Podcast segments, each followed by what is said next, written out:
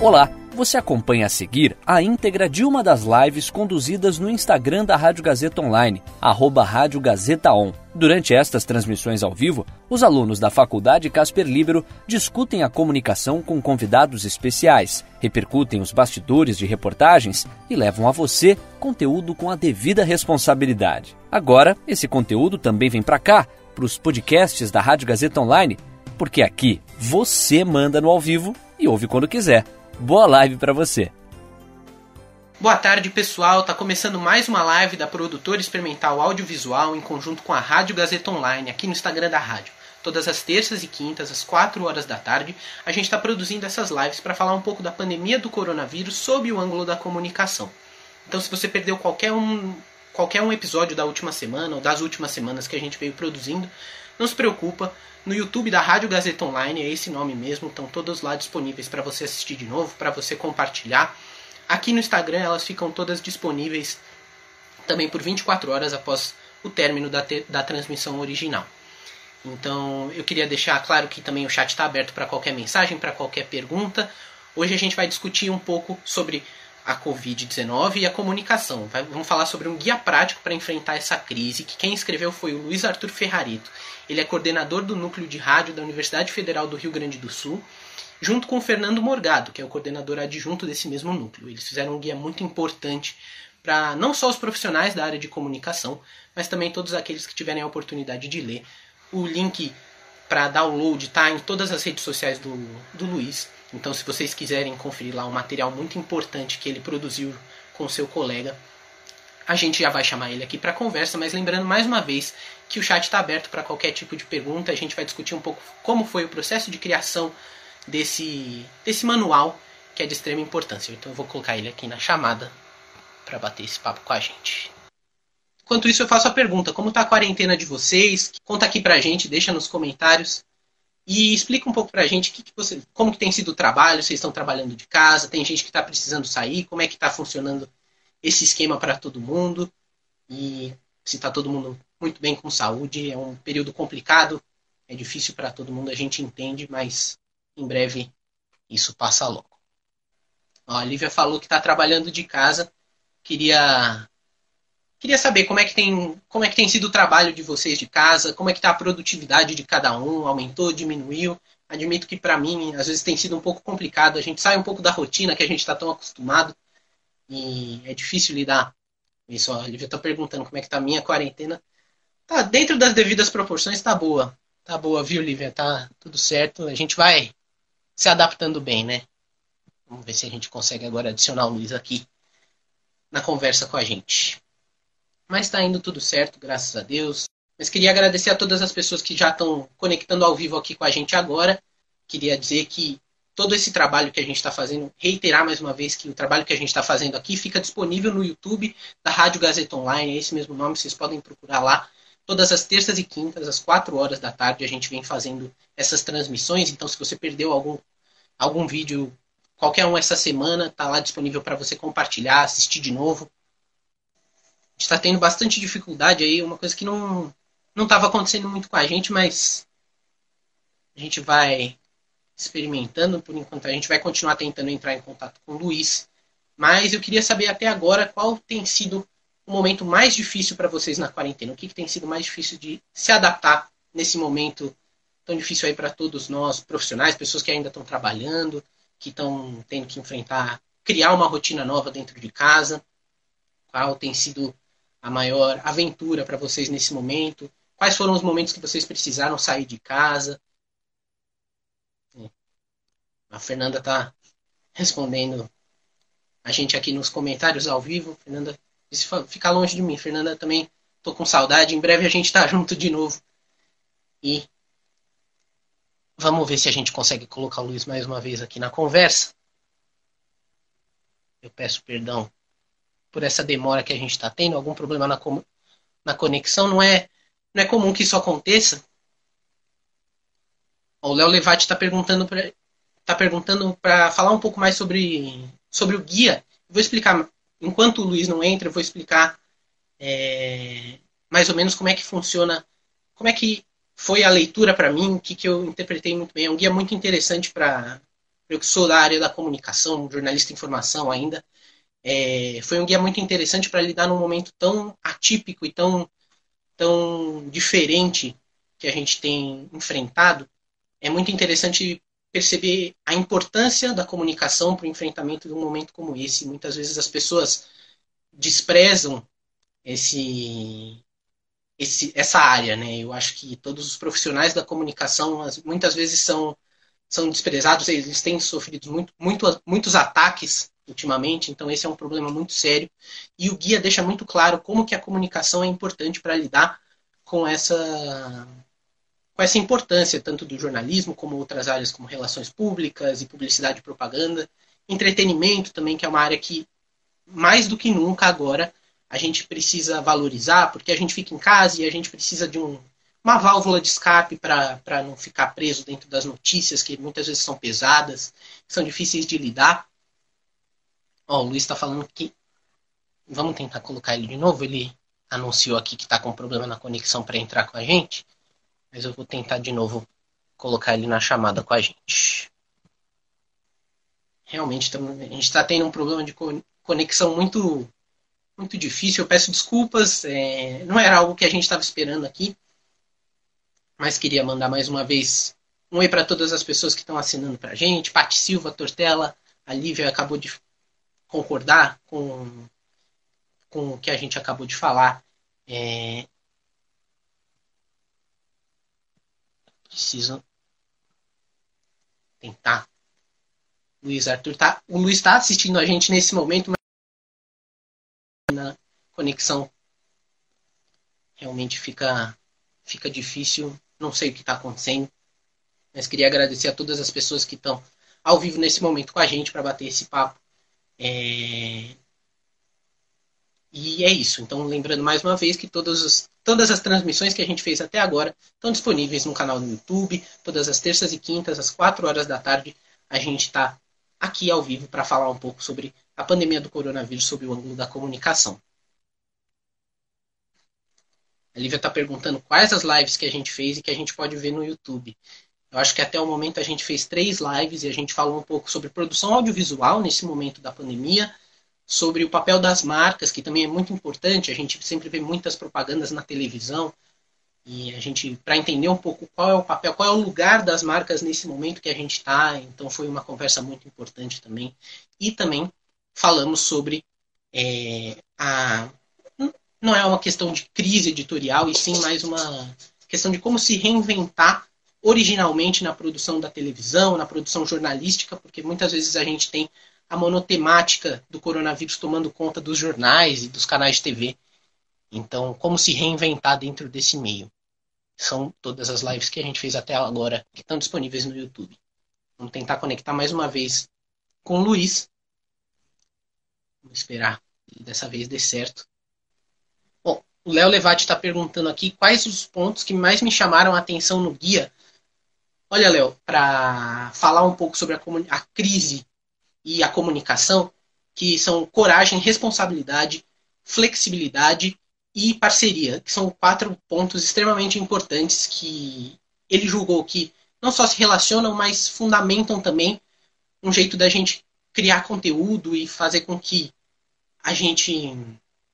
Aí, quando digo a gente, digo produtor de conteúdo, aquela pessoa que está trabalhando no âmbito da comunicação, como que a gente pode criar é, uma relação de confiança com o espectador para que eles também tenham essa força e acreditem na gente como, como produtores de conteúdo, porque muitas vezes a gente sofre ataques, então são pontos que se relacionam no sentido de tentar avançar a credibilidade do, não só do jornalismo, mas de como outras muitas áreas importantes.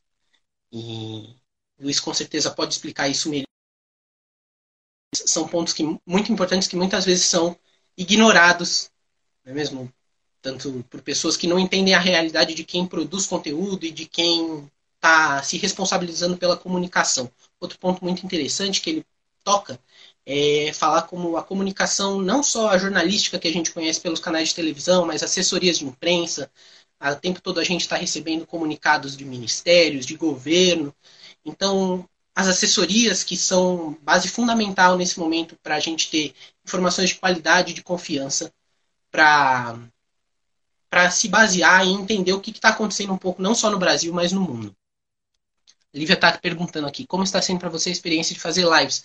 Olha, Lívia, antes, de, antes da primeira live que aconteceu algumas semanas atrás, realmente nunca tinha tentado fazer uma transmissão ao vivo, então isso para mim tem sido uma grande aventura. A gente vem aprendendo cada dia mais com isso, não só na questão de aparecer na frente da câmera e falar com o público que está assistindo com você ao vivo e tomar cuidado com os erros, mas na questão de produção mesmo.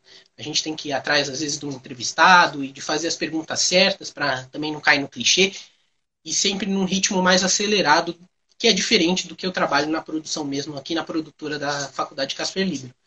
Então, para mim, tem sido um desafio muito importante. Acho que nesse momento agora, ainda como estudante, tem sido um aprendizado muito grande. A Letícia Martins está perguntando: como você acha que será o futuro da comunicação pós-pandemia? Haverá grandes mudanças? Olha, na minha opinião, eu acredito que por as pessoas confiarem mais no jornalismo e na comunicação após a pandemia, porque eu imagino sim que isso vai acontecer, é, muitas mudanças acontecerão. Talvez a credibilidade volte a, a crescer nos grandes meios, e isso é muito importante para as pessoas que estão assistindo e para as pessoas que estão querendo entrar nessa área. Eu acho muito importante que as pessoas que é, estejam estudando agora comunicação, tanto jornalismo como qualquer outra área, é, entendam que, apesar dos ataques e apesar dos questionamentos, muitas vezes, que isso acontece muitas vezes, é, a comunicação é uma das bases mais fundamentais para lidar em momentos de dificuldade e a gente percebe isso agora, no momento da, da crise do coronavírus. O Tiago Pansica está perguntando: você acredita nesse modelo das lives para um futuro pós-pandemia? Sinceramente, eu acredito sim. Não tanto quanto está acontecendo agora, até porque esse é o único meio que a gente consegue produzir o conteúdo e entrar em contato com outras pessoas, mas também num sentido de músicos. Você vê muitas lives de artistas famosos, eu acho que isso é importante por pelo fato de muitas vezes a pessoa não ter o acesso a conseguir ir a um show ou conseguir assistir o, o artista ao vivo mesmo, a live da casa dele deixa uma coisa muito mais impessoal, muito mais próxima ao público. Então eu acho que tem uma tendência sim a, a fazer um sucesso daqui para frente. Vejo as propagandas muitas vezes, como a gente conversou na nossa primeira live com o produtor de conteúdo, as propagandas têm sido feitas de casa e trabalhando de casa. Isso eu acho que vai mudar, porque eles voltam a utilizar cenários mais ricos de fora indo para ambientes externos, e eu acho isso muito importante. A Fernanda está perguntando quais as dores e as delícias de ser produtor. Pergunta difícil.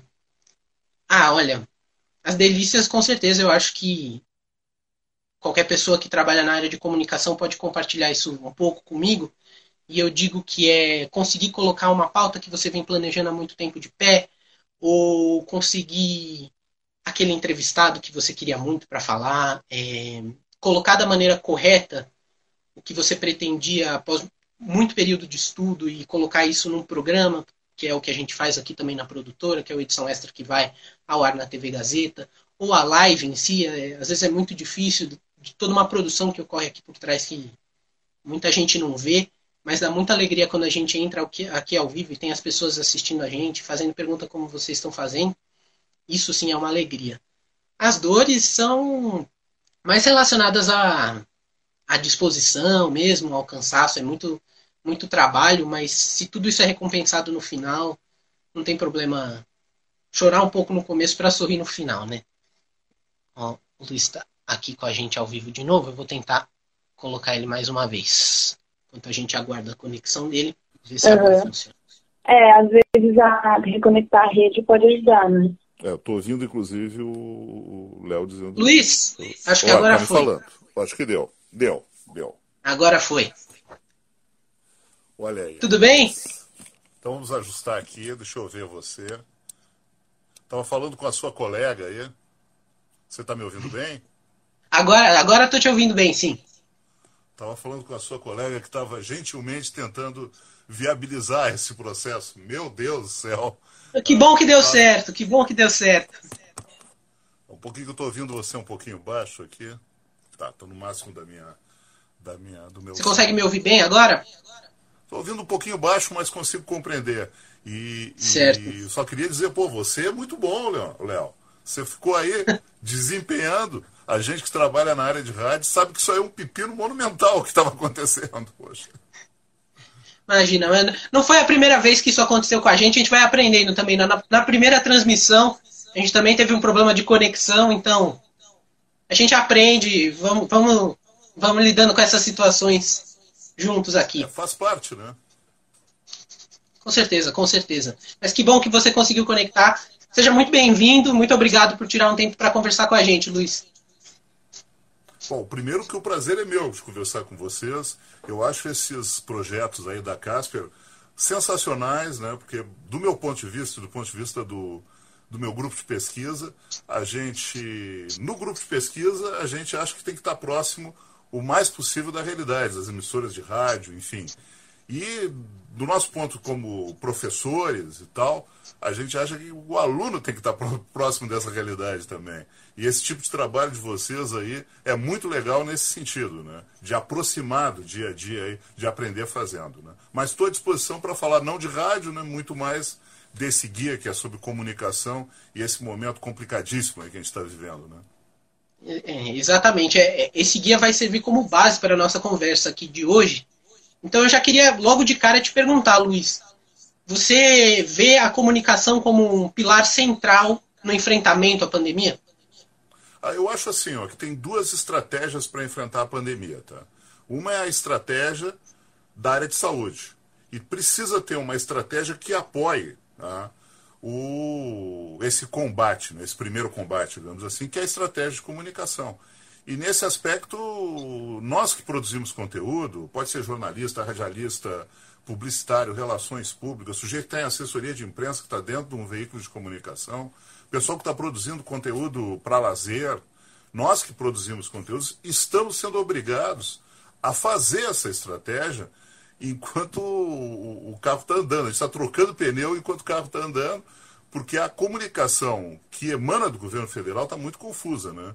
E confusa pelos próprios protagonistas dessa comunicação, né? Quando o presidente chega, diz uma coisa, aí o ministro anterior, que era mais técnico do que o atual, diz outra coisa, fica muito confuso para a população. Então, nós que temos uma responsabilidade com o que comunicamos, né? A gente tem que consertar esse problema enquanto ele está andando, né? enquanto ele está acontecendo. Então fica muito complicado mesmo. E foi mais ou menos nesse sentido também que a gente ficou uh, pensando, eu e o Fernando, sobre no que, que a gente podia auxiliar as pessoas. E falar sobre rádio, que até foi a ideia que o Fernando deu inicialmente, uh, seria muito pouco, porque um, é um enfrentamento de uma doença em nível mundial, né? Não, ela não atinge só a pobres ou só a ricos, só a brancos, só a chineses, só a brasileiros, só a eleitores do Bolsonaro ou só a eleitores do Haddad, atinge todo mundo. Então, nesse mesmo sentido, a gente tinha que dar um combate, além de ser transnacional, tem que ser um combate da área de comunicação como um todo. Por isso que a gente extrapolou o nosso campo de atuação habitual, que são as emissoras de rádio comercial, para trabalhar uma perspectiva um pouco mais ampla, né, que considera eh, todo mundo como produtor de conteúdo, divide esses produtores de conteúdo entre os profissionais e os leigos, né? e considera como veículo de comunicação, desde uma agência de publicidade, uma assessoria de imprensa, aquilo que tradicionalmente se considera como tal, uma emissora de rádio, um jornal, um portal de internet, as redes sociais. Né? Ah, legal, legal. E, Luiz, no, no momento que vocês estavam criando o guia, quais foram as dificuldades que vocês mais encontraram? Olha, acho que a maior dificuldade foi o tempo, sabe? Porque nós começamos pensando assim, poxa, como é que a gente vai fazer isso, né? A gente tem pouco tempo, tem que ser o mais rápido possível. E aí nós, olha, sendo bem sincero, uma coisa que tanto eu quanto o Fernando a gente conversa com frequência, como é que a gente conseguiu fazer em tão pouco tempo, né?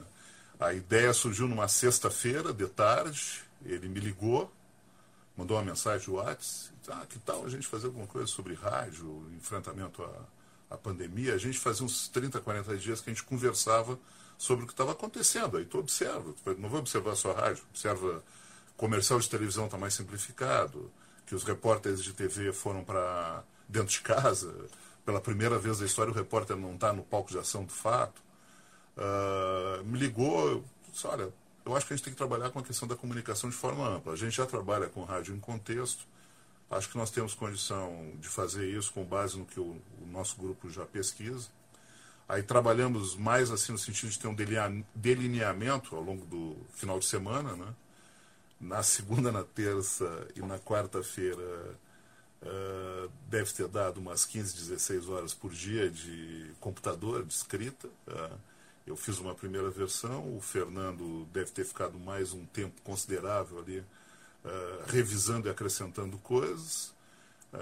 Da quarta para quinta-feira, isso é a semana anterior à Páscoa, ele começou a fazer a diagramação. o Fernando é designer também, além de consultor de empresas, enfim. Na sexta-feira, nós criamos o site para colocar o, o conteúdo disponível. Né? A gente, desde o início, pretendia fazer uma versão em espanhol, né? dentro dessa ideia de ser um, um, uma aproximação transnacional. Uh, testamos tudo, estava funcionando no final de semana, então, de uma sexta a outra, o trabalho estava pronto. Uh, testamos no final de semana e na segunda-feira, nós, dia 13 de abril, nós colocamos online em três ou quatro dias a gente atingiu 3 mil downloads. Na quarta-feira da semana passada nós colocamos a, a versão em espanhol, que já tem uns 700 downloads aí. Uh, até nos emociona saber isso. A gente viu assim, muita quantidade de compartilhamento para o tamanho Sim. do país. E, pela, pelo enfrentamento, pelo tamanho também da pandemia por lá, muito compartilhamento, no, muito compartilhamento nas redes sociais, muito download uh, de pessoas por lá, no Equador. Né? Uh, hoje a gente está com uma quantidade significativa de downloads do México, do Equador e do Peru.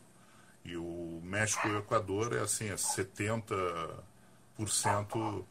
dos downloads da América Latina nesse momento da versão em espanhol. Então, acho que a gente atingiu, dentro do que a gente pretendia, o objetivo de fazer alguma coisa. Né? Não é o, o livro que nós gostaríamos de, de escrever. Eu preferia estar atendendo meu projeto de pesquisa na Universidade Federal do Rio Grande do Sul, que é sobre história do rádio brasileiro, né? falar sobre a rádio educadora, sobre a, os rádios do, do início do rádio em São Paulo, do início do rádio no Brasil, a Rádio Nacional, sei lá, as coisas que aconteceram em outros momentos, uh, do que está falando sobre uma doença das proporções, né? Que é, proporções tá pandêmicas mesmo, né? É, na realidade, assim, foi o livro que nós tínhamos que escrever para dar conta disso aí, né? Certo. E, Luiz, rapidinho então, você falou que colocaram um site no ar está disponível para download gratuitamente, certo? Em qualquer. Certo. Onde a gente pode encontrar esse guia para fazer o download? É, é super simples, tá? É, vou dar o endereço com. Tem duas formas, né? Doutor Google, né? Joga no Google, bota lá Covid-19 comunicação, uh, núcleo de estudos de rádio, que vai aparecer algum link, algum, porque tivemos uma divulgação muito além do que a gente imaginava possível, inclusive. Então tem muito site em que aparece o nosso livro, ou então a forma digita com o encurtador, né, é B de Brasil e T ponto ly bit.ly barra guia guia NER do Núcleo de Estudos de Rádio. Vai fazer o download naquele momento. Agora já está até um pouco mais fácil. No primeiro momento a gente teve Uh, tinha muito download ao mesmo tempo e às vezes dava um probleminha. Ele tinha que esperar um pouco para conseguir fazer o download certo. de novo. Né? E, Luiz, já indo então direto para o conteúdo do guia, é, tiveram quatro pontos que me chamaram muito a atenção, que eu estava até comentando aqui, que o pessoal mandou pergunta, estava querendo entender um pouco mais desse guia. Você citou quatro fundamentos muito importantes, que eram coragem, responsabilidade, parceria e flexibilidade Explica um pouquinho melhor para a gente como eles se relacionam e qual é a importância deles. Bom, a primeira coisa assim, ó, vamos começar pela flexibilidade, deixando bem claro que flexibilidade nesse caso é de produto final de rotinas de trabalho. Não tem absolutamente nada a ver com flexibilização das medidas de distanciamento social, quarentena, enfim, as medidas recomendadas pela Organização Mundial da Saúde. A gente segue no, no, no e-book as recomendações da OMS. Então, flexibilidade é no sentido de aqueles processos que a gente ensina na universidade, que são tecnicamente consagrados, eles precisaram mudar em função do trabalho remoto, em função da série de dificuldades que a gente está vivendo num mundo que nunca mais vai ser o mesmo depois dessa, dessa pandemia. Tudo mudou, né? A gente está em casa aí 40 dias, alguns, no meu caso, por exemplo. Uh, as pessoas estão produzindo conteúdo nas suas casas, usando os aplicativos mais diversos. Então, flexibilidade nesse sentido, né? até de um produto final menos elaborado. Né?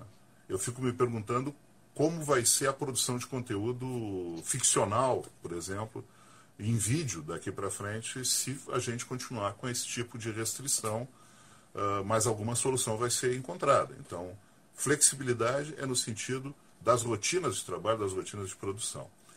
Responsabilidade no sentido de que se a gente pode ser flexível com a técnica de produção, a gente não pode ser flexível com a ética. E a gente está vivendo um momento muito complicado, em que daqui a pouco, com interesse político, um determinado parlamentar ele começa a falar como se especialista fosse. Não é especialista na área. Ele simplesmente é um político que em determinado momento trabalhou na área de saúde. Ah, então a gente cuida muito dessa questão assim, o que, que são as fontes? Né? Uma fonte para ser um especialista. Ah, o especialista é o médico qualquer, é o médico que atende esse tipo de doença, ou é o sujeito que pesquisou ou que tem um cargo, que tem uma responsabilidade maior? Obviamente é esse segundo caso. E a gente vive aquele momento de que o leigo nas redes sociais, ou num grupo de WhatsApp da vida, ele chega e diz, olha, o médico fulano está dizendo que tem uma cura lá, que você tomando água quente com limão, tá? uma espécie de chazinho lá, você elimina pelos poros, sei lá o que, o coronavírus. Né? Uh, aí o, o, técnico, o profissional vai dizer assim, não, primeira coisa, né? Uh, primeiro que a, a, a, informação em si é absurda, mas eu estou me referindo a uma coisa que a gente viu aí sendo, sendo colocada e sendo desmentida, inclusive. Né? Mas, enfim, né? o, que médico é esse? Né? Qual é o nome do sujeito? Qual é a, a função dele? Qual é o background que ele tem né, para poder falar aquilo ali? Né? Ou ele simplesmente é o amigo do irmão, do parente, não sei o que, comentou numa rede social e alguém comentou contigo? Esse tipo de cuidado que quem é profissional tem que ter. Tá? Então eu falei da flexibilidade e falei da responsabilidade. Né? Bom, aí quando a gente começa a entrar na questão da parceria, porque se o, o mundo mudou, né, a gente vai ter que começar, dentro da flexibilidade com responsabilidade social, a fazer aproximações que antes a gente não fazia. Vou dar um exemplo assim. Uh, vamos imaginar o seguinte: você tem uma. No interior, você tem na cidade A uma emissora de rádio, na cidade B tem outra emissora de rádio. As duas, frente a monumental crise econômica que pode acontecer, elas vão ter dificuldades. Daqui a pouco, as duas que eram concorrentes vão ter que se aproximar para conseguir sobreviver. Tá? Mesma coisa em relação à publicidade. É, hoje tem muita gente aí abrindo espaço em seus veículos para uh, serviços que normalmente não teriam condições de anunciar ou que nesse momento não tem condições de pagar um anúncio. Né? Mas isso tem que pensar no futuro e tem que pensar na sociedade. Né? Então, parceria nesse sentido.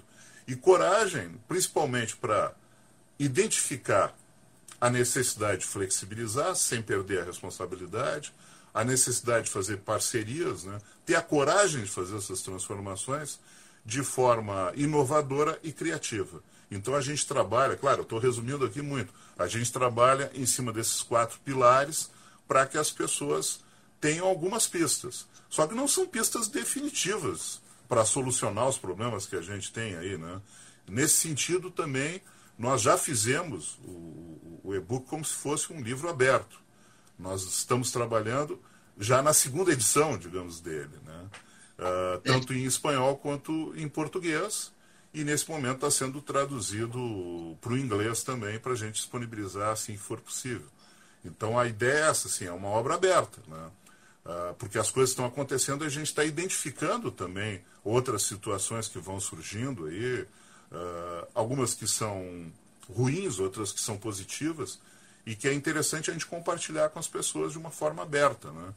E o processo de publicação uh, que nós utilizamos aí, para mim, é perfeito. Né? O conhecimento produzido dentro da universidade está disponível gratuitamente. Tá? Gratuitamente, tá exato. Uma resposta ao investimento, no caso do NER, né? a gente tem integrantes, o próprio Fernando, uh, que não são de uma universidade pública, são de universidades particulares.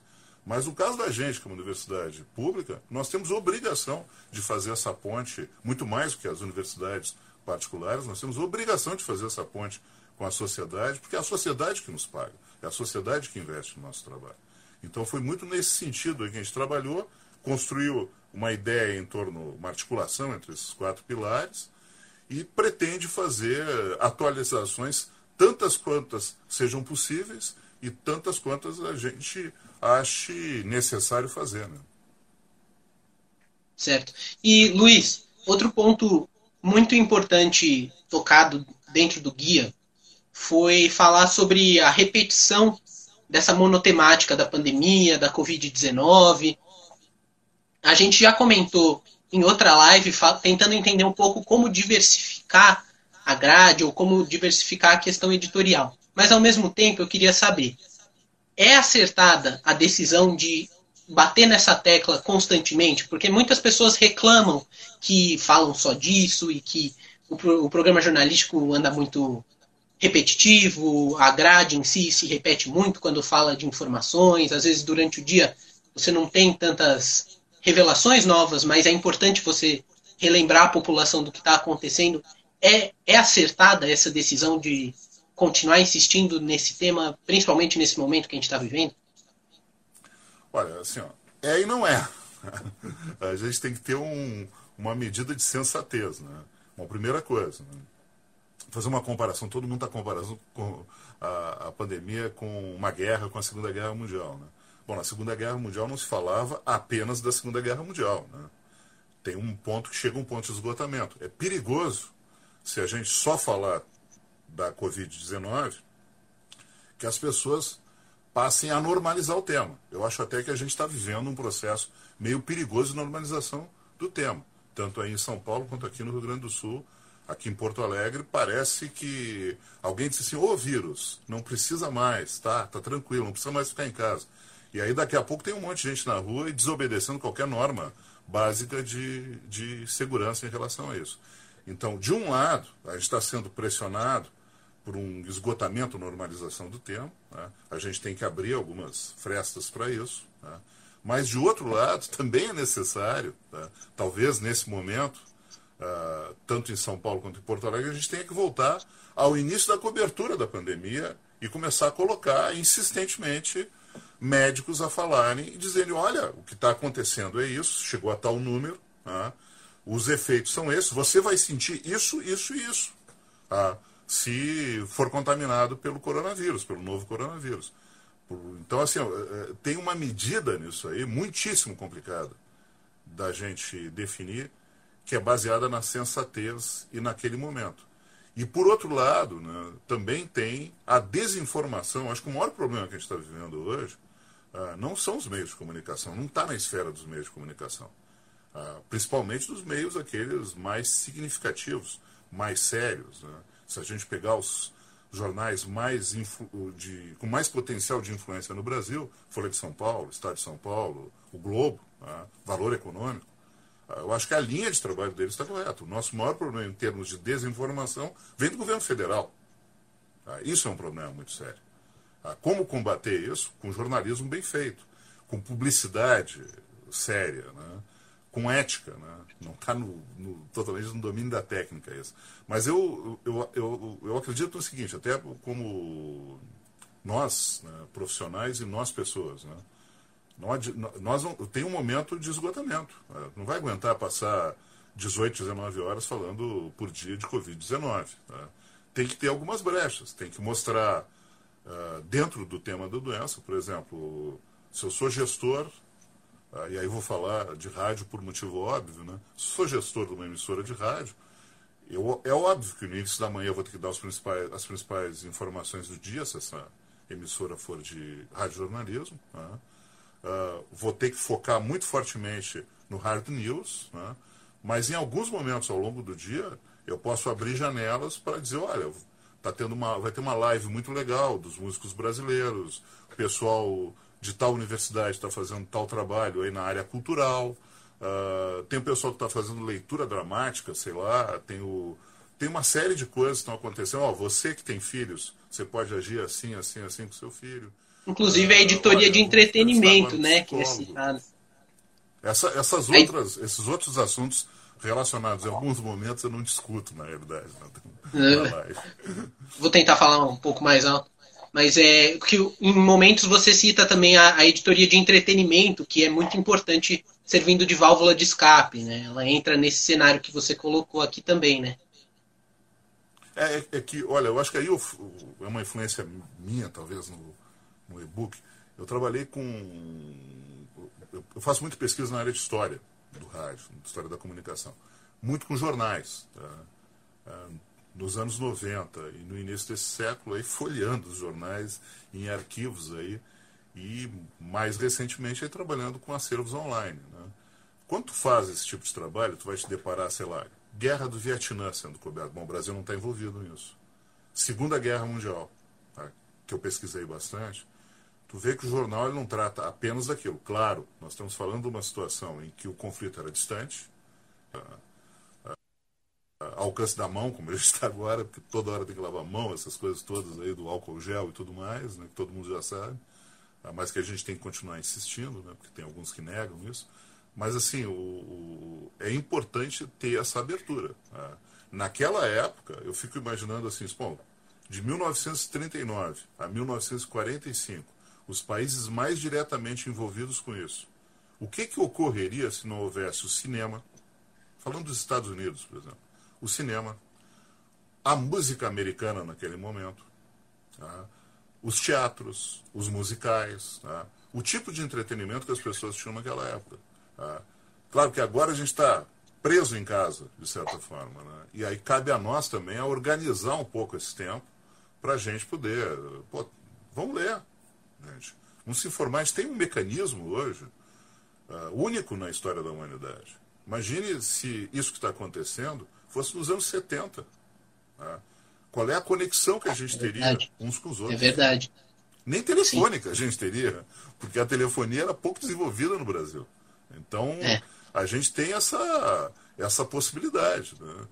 Eu, particularmente, estou tendo contato muito mais frequente com algumas pessoas do que eu tinha antes, em função, claro, não é o contato que eu gostaria. A gente está sem abraço, uh, sem olho no olho, aí, né? mas a gente está tendo contato com pessoas muito fortemente por causa de WhatsApp, Messenger, seja lá o que for, uh, as redes sociais em geral. Então, uma ligação telefônica, tu pode ver a pessoa como está fazendo agora aqui. Então, eu acho que a gente tem que dosar um pouco as coisas. Como cidadão, e como coletividade. Eu esperaria que a gente saísse melhor disso, entende? Porque a gente tem que começar, sair, em termos de cidadania, mais forte. Não sei se a gente vai sair melhor, tá? mas o, o, a gente não chegou é, nem no pico é. do problema ainda. Né? Sim, sim, com certeza. E, Luiz, nosso tempo já está acabando aqui, então eu já queria te fazer a última pergunta. Infelizmente, eu queria ter tido mais tempo para conversar, é um manual muito importante, mas eu queria terminar essa nossa conversa aqui, então te perguntando, você comentou um pouco da produção jornalística, da, da produção das propagandas, da publicidade, para o público. Quais os critérios que eles devem ter para conseguir avaliar um trabalho, um trabalho jornalístico, um trabalho de publicidade e propaganda é, correto, que é norteado pelos fatos e que é apontado de, de uma maneira exata mesmo? Quais os critérios que o público deve ter para poder fazer essa avaliação? Olha, primeiro, assim, uh, desconfiar. Né? Quando a gente recebe. Qual é a fonte que está me passando uma informação? Né? É a mesma relação, assim. Por que, que eu confio numa pessoa? Eu confio numa pessoa porque ela me diz coisas, ou deveria confiar numa pessoa porque ela me diz coisas uh, procedentes, né? porque ela não mente, né? porque ela não tem um interesse direto naquilo ali, muitas vezes. Né? Ah, agora, eu desconfio de uma pessoa quando ela exagera nos méritos ou nos deméritos de alguma coisa e eu sei que ela tem uma relação com aquilo ali. Existe um conflito de interesse dela com aquilo. Se ela chega para mim e começa a elogiar demais alguma coisa, eu digo, aí. Por que, que ela está elogiando aquilo ali? Por que, que ela está criticando? Então eu, eu usaria uh, o que eu digo para os meus alunos de jornalismo, eu diria para as pessoas em geral. Uh, a gente precisa, primeiro, duvidar. É da dúvida que a gente consegue, a partir de alguns questionamentos, de algumas perguntas, às vezes perguntas que a gente se faz e não consegue responder. Tá? Desses questionamentos, a gente vai construir uh, uma certeza razoável. Tá? Bom, como é que. Se a, se a ciência tá, de países como a China e os Estados Unidos, não estou depreciando a ciência brasileira, né, ou da Europa, que é mais, são mais desenvolvidos do que nós, ela não considera, tá, os, bom, nos Estados Unidos até considera um pouco, a, os medicamentos milagrosos que estão sendo citados aqui, algum motivo tem para isso. Tá? Não é que eles queiram destruir o Brasil. Qual é a importância que o Brasil tem nesse contexto? uh, geopolítico, digamos assim. Uh, então, o, a primeira coisa é desconfiar daquilo que é muito absurdo. Eu citei o exemplo da, da água quente com limão, e, poxa é, é, é, muito misticismo na cabeça das pessoas. A gente sabe que a gente vive num país onde as pessoas tendem mais a acreditar na religião do que na ciência. Isso é um problema de ensino muito forte. A nós que trabalhamos com ciência, cabe ser o mais direto, específico, explícito possível, pedagógico com as pessoas. Nós trabalhamos com comunicação, precisamos ser muito pedagógicos nesse processo. Quem não é do meio, digamos assim, pô, a primeira coisa que tem que fazer é desconfiar, tá? tentar construir alguma certeza e verificar sempre de onde parte aquela informação. Se a informação não tem nome, não tem origem, se o sujeito que fala ele se contradiz, eu também tenho que me perguntar a todo momento qual é o interesse dessa pessoa que fala. Né? Isso eu insisto nisso. Né? Qual é o interesse daquela? O sujeito está falando aquilo porque ele é bonzinho, porque ele é mauzinho, que ele... o que, que ele quer com aquilo? Né? E eu olharia sempre, tá? quando alguém vai me dar uma opinião, tá? quando eu quero ouvir um, uma informação profissional, tá? eu já olho o currículo, quando não é uma informação profissional, então eu tenho que saber quem é essa pessoa. Eu procuraria fontes profissionais, sempre uh, mediadores profissionais. Mediadores profissionais são jornalistas, são radialistas, são comunicadores. Não significa que eles estejam sempre certos, porque também há, é do humano isso. Também há pessoas mal intencionadas nesse processo. Mas eu acho que a gente tem que ter um certo nível de desconfiança. A gente está mexendo com a nossa vida. É a vida da gente que está sendo mexida nesse momento. Nós estamos mexendo com a nossa vida. Se a gente está mexendo com a nossa vida, com um vírus, com uma coisa que a gente não consegue enxergar, a gente tem que ter determinadas certezas em relação a isso. E tem que baixar as ansiedades. Às vezes eu fico pensando se a gente não está vivendo uma espécie de síndrome de Estocolmo, em, em que o sequestrado começa a aderir ao interesse do sequestrador. Uh, porque as pessoas, saindo do jeito que elas estão saindo, Uh, eu fico me perguntando, ué, onde que está? Qual é o acordo? O que combinaram com o coronavírus, afinal? Porque a gente abre a janela e vê, as, vê entregadores chegando, apertando mão de porteiros, as pessoas Sim. confraternizando na rua, como se nada tivesse acontecendo. E quem está. Eh, parece o trânsito, né? onde tu sempre faz as coisas certinhas e tem um cara que faz tudo errado e aí morre um monte de gente. Mas aí tu, tu tá e complica para todo mundo. Uh, Sim. Tu está seguindo o distanciamento exigido e tal, e as pessoas te olham assim, mas que coisa absurda. Bom, tem um problema nisso aí. Esse problema é um problema de informação. Informação que vem de cima, informação que vem do leigo, informação que às vezes o leigo não consegue aceitar ou não consegue fazer esse processo de questionamento, tá? mas é informação. Uh, eu espero, sinceramente, com esse trabalho que o Fernando e eu fizemos aí, que a gente colabore no sentido de as pessoas serem bem informadas, auxiliar quem informa a informar bem, entende? Informar no sentido assim amplo de notícia, entretenimento, todas claro, essas claro. coisas. Sim. Bom, tá certo. Luiz, muito obrigado pela conversa. A gente teve um probleminha de conexão aí no começo que impediu que a gente conversasse um pouco mais sobre o assunto, mas muito obrigado mesmo. Então, lembrando para as pessoas que está disponível gratuitamente para download o guia para em relação à comunicação e à Covid, e um guia para como enfrentar essa crise. Queria agradecer ao Luiz que topou participar desse bate-papo com a gente e que a live fica disponível 24 horas agora, depois da transmissão, aqui no Instagram da Rádio Gazeta Online e depois está disponível no YouTube.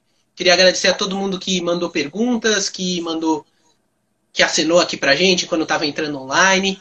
Então é isso, todas as terças e quintas, às 4 horas, a gente está aqui de novo no Instagram da Rádio Gazeta Online. Luiz, muito obrigado, bom fim de semana. Muito obrigado a vocês, muito obrigado pela atenção. Foi um prazer estar conversando com vocês aí. E se cuidem, saúde para todos nós. Um abração. Saúde para todos, sim. Muito obrigado. E aí, curtiu? Essa foi a íntegra de uma das lives conduzidas no Instagram da Rádio Gazeta Online, arroba Rádio Gazeta On. Siga a gente por lá e fique ligado nas novidades. São os alunos da Faculdade Casper Libero com a mão na massa para levar a você um conteúdo de qualidade. Podcasts Rádio Gazeta Online. Você ainda mais conectado.